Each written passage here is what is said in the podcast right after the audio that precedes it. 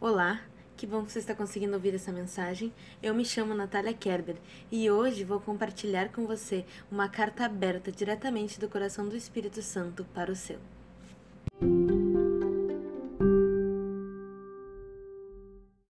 Se você está com essa Bíblia aí, abra por favor no livro de Neemias, capítulo 1, versículo 5, para darmos continuidade à nossa primeira mensagem, que se chama Não Deixe a Tristeza Vencer. Nesta mensagem nós estudamos sobre como buscar a força no Senhor para que a tristeza não venha nos vencer. Como buscar força para orar e jejuar e encontrar a alegria de continuar a buscar o Senhor mesmo no meio da tribulação.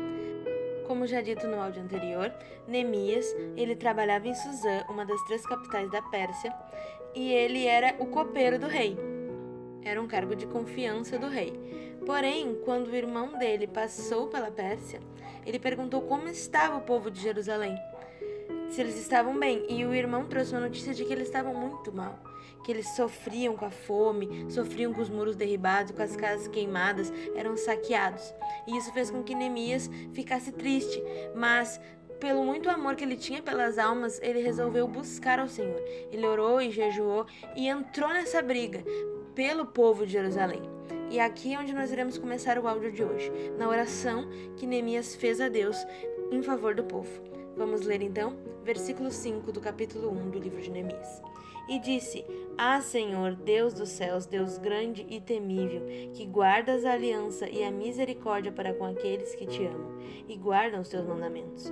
Estejam, pois, atentos os teus ouvidos e os teus olhos abertos, para acudires à oração do teu servo, que hoje faça a tua presença, dia e noite, pelos filhos de Israel, teus servos, e faça confissão pelos pecados dos filhos de Israel, os quais temos cometido contra ti, pois eu e a casa do meu pai temos pecado. Temos procedido de todo corruptamente contra ti. Não temos guardado os mandamentos, nem os estatutos, nem o juízo que ordenaste a Moisés, teu servo. Lembra-te da palavra que ordenaste a Moisés, teu servo dizendo: Se transgredirdes, eu vos espalharei por entre os povos. Mas se vos converterdes a mim e guardares os meus mandamentos e os cumprires, então, ainda que os vossos rejeitados estejam pelas extremidades do céu, de lá os juntarei e os trarei para o lugar que tenho escolhido para ali fazer habitar o meu nome. Estes ainda são teus servos e o teu povo que resgatastes com teu grande poder e com tua mão poderosa. Ah, Senhor, estejam, pois, atentos os teus ouvidos à oração do teu servo e às dos teus servos que se agradam de temer o teu nome. Concede que seja bem sucedido hoje o teu servo e dá-lhe mercê perante este homem. Neste tempo eu era copeiro do rei. Nessa oração, nós conseguimos ver que Neemias, ele começa engrandecendo o nome do Senhor. Ele começa mostrando para Deus que ele reconhece a grandeza de Deus, reconhece a mão de Deus e começa a reconhecer os seus próprios pecados. No mundo de hoje, é comum vermos várias pessoas tentando justificar os seus próprios erros. Dizer que não errou, que Deus que é ruim, que isso está acontecendo por qualquer coisa que não seja culpa dela. E isso Neemias não faz. Ele começa a dizer: Olha, Senhor, o povo pecou e eu pequei, a minha família pecou. A gente saiu da tua presença, a gente saiu do teu caminho.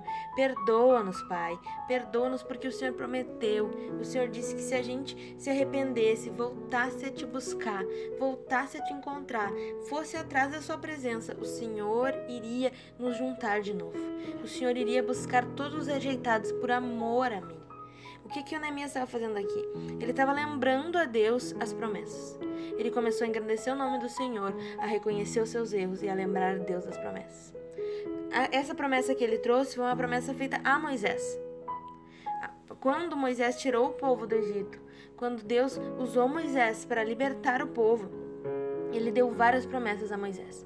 E essa é uma de que Neemias está se lembrando aqui. Por quê? Já faz muitos anos. Moisés já não era mais vivo nessa época. E por que, que Neemias estava usando essa promessa? Porque a palavra de Deus, hoje, tudo que está escrito aqui na Bíblia, mesmo que, que, que tenha acontecido há muitos e muitos anos atrás, são vivas, são palavras vivas, promessas vivas. Essa promessa é toda para você, se você acreditar. A pergunta que eu lhe faço hoje é o quanto você acredita. Porque a medida que você acredita é a medida que você vai ter da promessa. Se você acreditar que 10% da Bíblia é real, você vai ter 10% das promessas. Se você acreditar que 50% da Bíblia é real, você vai ter 50% das promessas. Porém, se você acreditar que 100% é real, que ela é a palavra de Deus, a palavra viva, tudo que está escrito nela é para você. E esse versículo 9, que diz que se a gente se converter, ele vai juntar as pessoas, os nossos rejeitados, os quatro canos da terra por amor a nós, é para você e para sua família. Você que está aí pensando, ah, esse meu familiar não tem jeito. Ah, eu já desisti, eu já falei, eu já orei, eu já busquei não funciona. Não tá funcionando, não tem jeito, não tem como. Para Deus tem. Para Deus tem como. Ele pode fazer a obra, basta você entregar o seu coração a Ele. Você se converter, você reconhecer onde você falha e mudar, porque Neemias não só reconheceu, ele começou a mudar. Ele já começou a mudar, ele queria ser diferente. Ele disse: Eis-me aqui, Senhor, me usa, me ajuda, me transforma. É isso que falta na gente, essa entrega. Essa entrega de Neemias, porque ele era um copeiro do rei. Ele vivia bem, ele comia bem, ele vivia no palácio, cercado de, só de luxo. O que, que ele tinha a ver com aquele povo que ficou lá? Ele não tinha nada a ver, irmãos. Ele não tinha nada a ver, irmãos. Ele podia ter dito: Olha, que pena que eles estão mal. Mas não, Neemias ele amou aquelas pessoas, ele amou aquelas almas e disse: Senhor, ajude-os. E se Senhor precisar de alguém, eis-me aqui. Na sua casa, você tem que falar assim: Senhor, ajude a minha casa, salva a minha casa. Se precisar de alguém para levar a palavra de Deus, eis-me aqui. Se precisar de alguém para ser um exemplo, eis-me aqui. Se precisar de alguém para orar por eles, eis-me aqui. Essa oração de no final da noite dizer: Senhor, obrigado pelo dia de hoje, que o dia de amanhã seja bom. Amém. Isso não move nada. Nós precisamos entrar numa batalha. O mundo é uma batalha espiritual.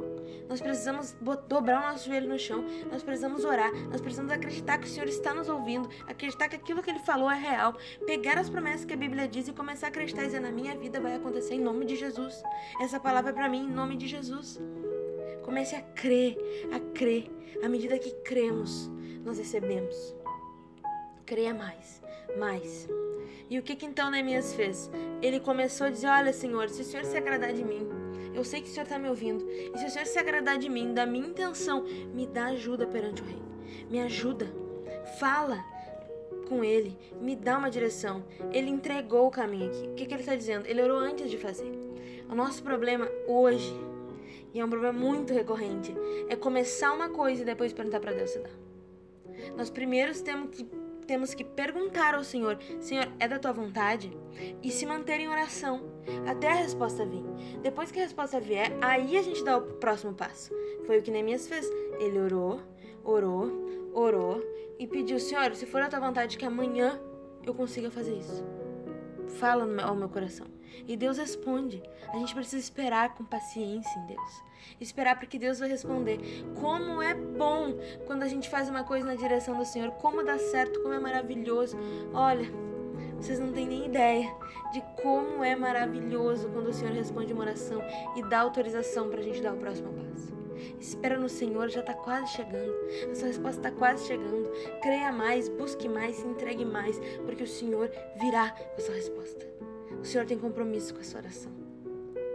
E não pense que Ele não lhe ouve. Ele sempre lhe ouve. Se você ainda não recebeu, porque ainda não é o tempo. Sempre é um tempo certo. Amém? Basta você acreditar. Comece a acreditar mais. Comece a ler a palavra crendo que é para você. Amém? Vamos orar. Feche seus olhos se for possível. Se não for, não tem problema. Esteja à vontade na presença do Espírito Santo. Senhor Deus e amado Pai.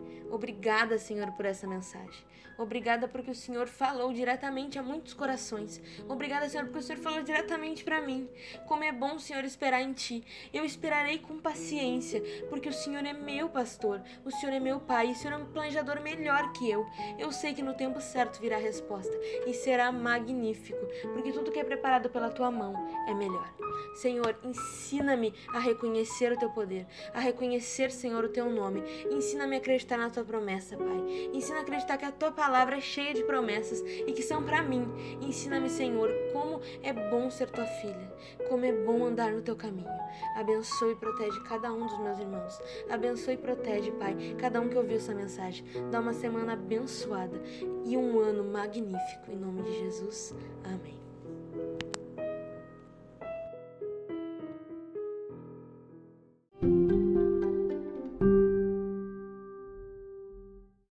Se essa mensagem lhe abençoou e lhe impactou, eu peço que você compartilhe com seus amigos, com a sua família. Vamos levar o nome de Jesus para o mais longe que conseguirmos, pois essa é a nossa missão declarar as boas novas. Amém.